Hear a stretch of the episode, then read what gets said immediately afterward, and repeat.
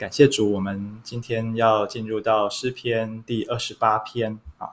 那么今天我们会看到一样是诗人大卫他跟神的祷告啊，盼望我们在他的祷告当中看见他跟主的关系，呃，他怎么样的跟上帝来互动啊，这些盼望都可以成为我们的祝福。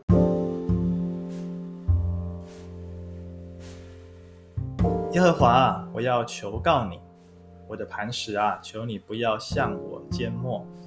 倘若你向我闭口，我就如下入地府的人一样。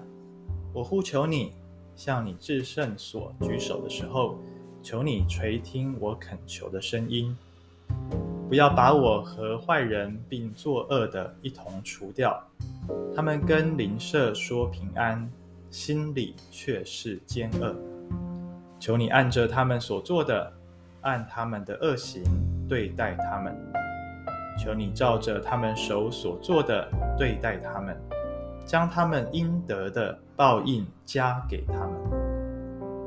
他们既然不尊重耶和华的作为，也不尊重他手所做的，耶和华就必毁坏他们，不建立他们。耶和华是应当称颂的。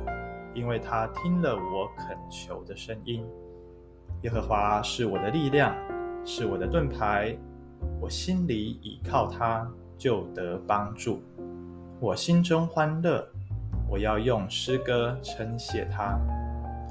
耶和华是他百姓的力量，又是他受膏者得救的保障。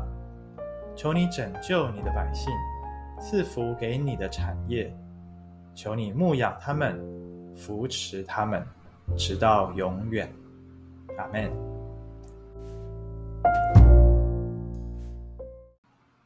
今天要跟大家分享的信息题目叫做“你的祷告可以直接一点”。好，你的祷告可以直接一点。我不晓得各位你，啊、我们跟上帝的祷告啊，或我们跟上帝的互动直不直接啊？啊、今天早上我大概五点多就醒来。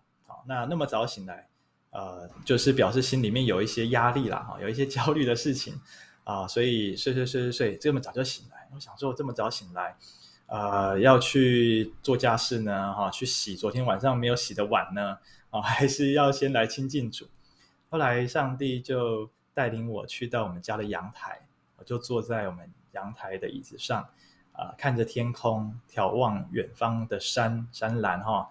那还有雾气，非常的，还有一些云哈，非常的漂亮，还有呃，这个很很和煦的阳光，我就在那边开始跟上帝祷告，心中跟上帝祷告，哎，我就想到我会不会我平常的祷告其实太太过这个迂回了哈，啊、太过看重一定要唱什么诗歌啦，啊，一定要正襟危坐啦，啊，一定要要读什么样的经文，但是我发现上帝很乐意。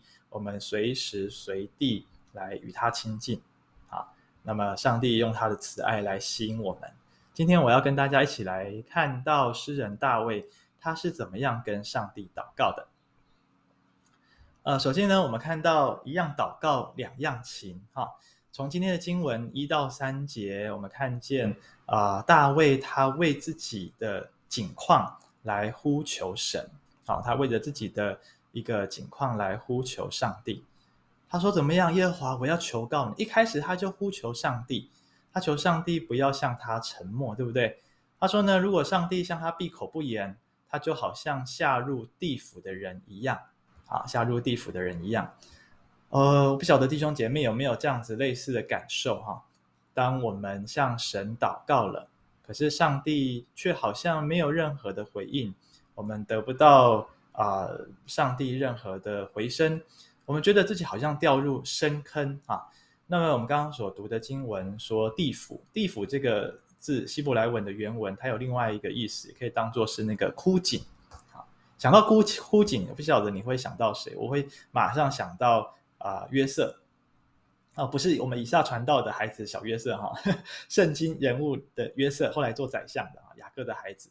那我们知道约瑟他。被卖到埃及之前，他哥哥们不是把他丢在那个坑里面嘛，对不对？丢在那个枯那个枯井里面，哇，他就在那边怎么样？求救无门啊，孤立无援，非常的可怜。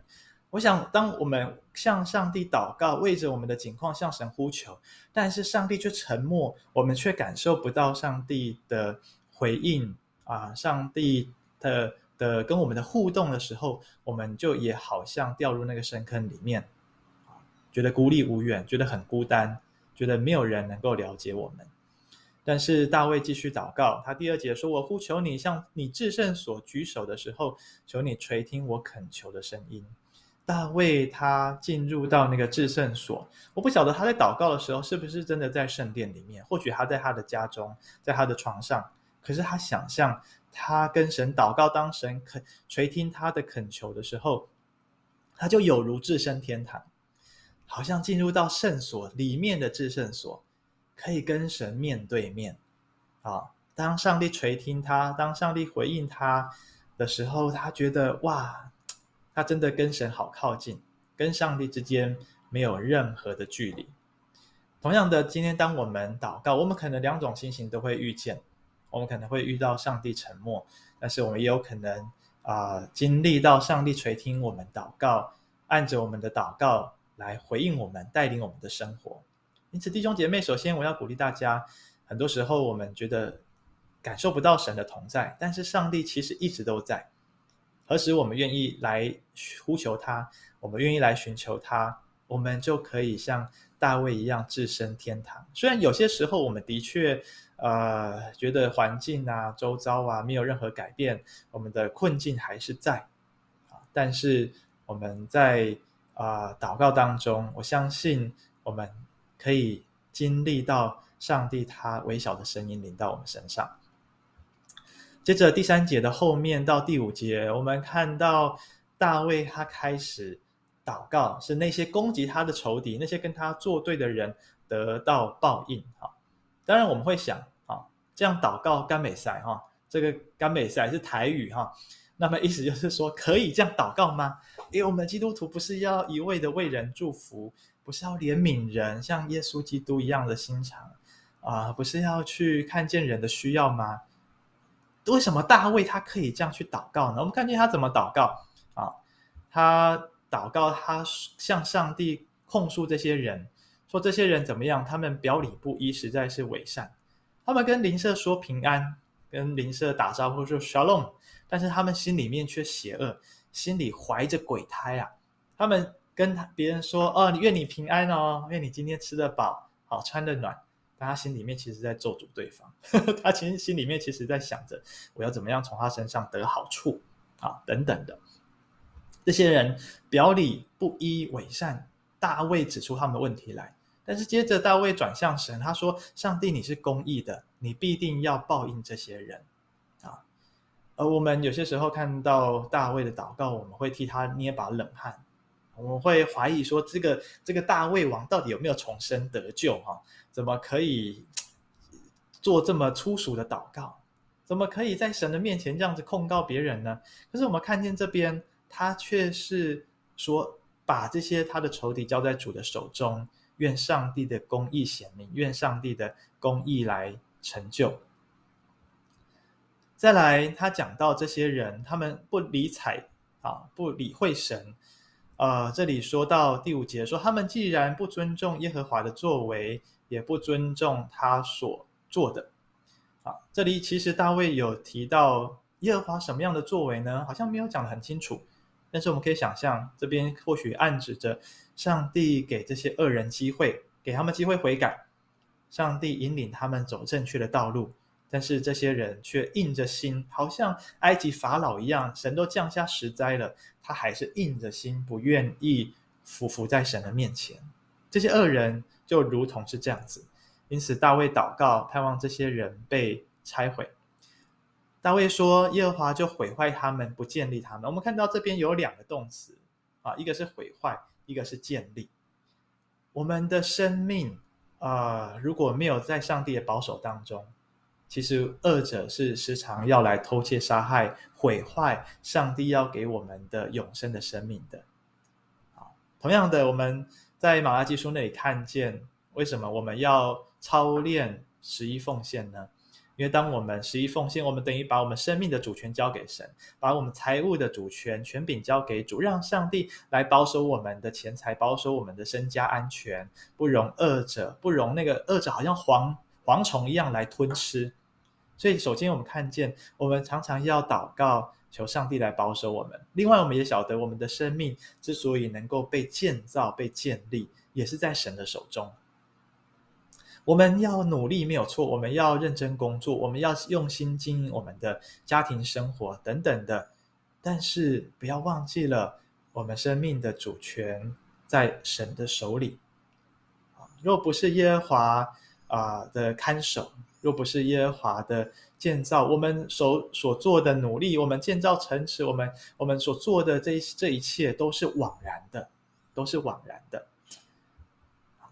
所以弟兄姐妹，我们看见大卫他勇敢的跟上帝真的是直来直往，对不对？就像我们一开始说的，我们的祷告可以像大卫一样，可以更直接一点啊。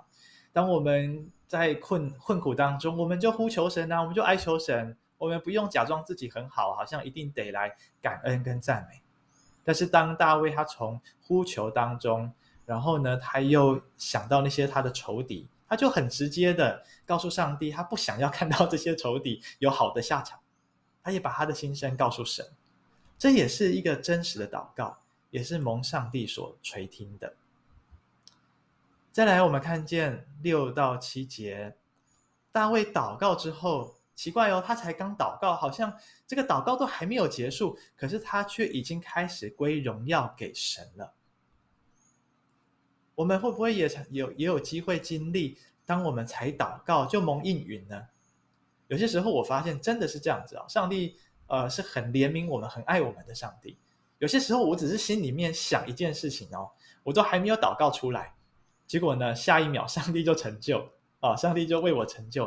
比如说，我就想着说哦，好久没有吃到粽子了，我好想吃粽子。我只是心里面有这样的念头，哎，可能中午。就有哪一位弟兄姐妹就送粽子来给我吃啊，就来这个啊，请我们教会的全职同工，我就觉得哇，上帝怎么都知道我的需要，知道我的啊，我的我的期待，所以很多时候，呃，上帝已经预备丰盛的恩典，只要我们愿意开口祷告，我们就可以经历。而大卫他深知这件事情，他知道神是垂听祷告的神。他知道上帝是垂听祷告的，因此他说：“耶和华是应当称颂的，因为他听了我恳求的声音。”或许上帝还没有成就，但是他祷告完，他就有信心，他就已经看见神的应许必定要成就。再来，他说：“上帝是他的力量跟盾牌，好像我们今天早晨所唱的诗歌一样。”呃，仇敌即便继续的猛烈的攻击他，但是他的心里被保守了。他的心里被坚固起来了，不，他不害怕仇敌的这些毁谤，他不害怕别人设的诡计，因为他知道神与他同在。最后，大卫也知道上帝是可靠的帮助。第七节他说：“我心里依靠他，就得帮助，因此我心中欢乐，我要用诗歌来称谢他。”是的，弟兄姐妹，我们在困苦当中。当我们向神祷告的时候，很多时候我们可以经历到一个祷告的恩典，就是我们一祷告就蒙应允，甚至我们还没有祷告出来，上帝已经知道我们所求的。我们想到上帝的好，或许我们的祷告可以有一个转向，从咒诅我们的仇敌，啊，从苦苦的哀求变成喜乐的，变成开始来感谢、来歌颂、来归荣耀给主的。最后，我们看见大卫的祷告，他不只为自己祷告，他也开始为着百姓来求祝福，为百姓来求祝福。我们的祷告也是如此。或许常常我们是先想到自己的需要，啊，想到我们的困难，面对到我们眼前的难处。但是，当我们越祷告，我们的心被神坚固了。就像我今天早上在阳台跟神的祷告，我的眼光从自己眼前的问题。当我关在房间里面的时候，我只想着哇，这些难处要怎么解决啊？怎么想都想不通，越想可能压力越大，越焦虑。但是当上帝带领我出到外面去，我的眼目不是定睛，好像那个井底之蛙，好像刚刚大卫所说的，在深坑里面，眼见就只看到眼前的这些而已。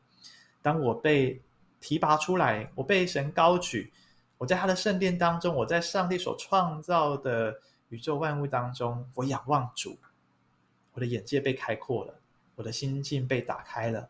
我不只看到自己的，不是只看到自己的问题，而是看到神的开阔，看到上帝有丰富的恩典，因此我也可以来为别人来祝福。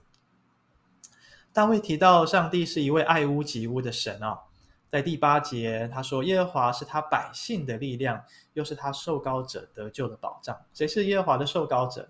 大卫当然指的就是他自己嘛，因为他是君王哈。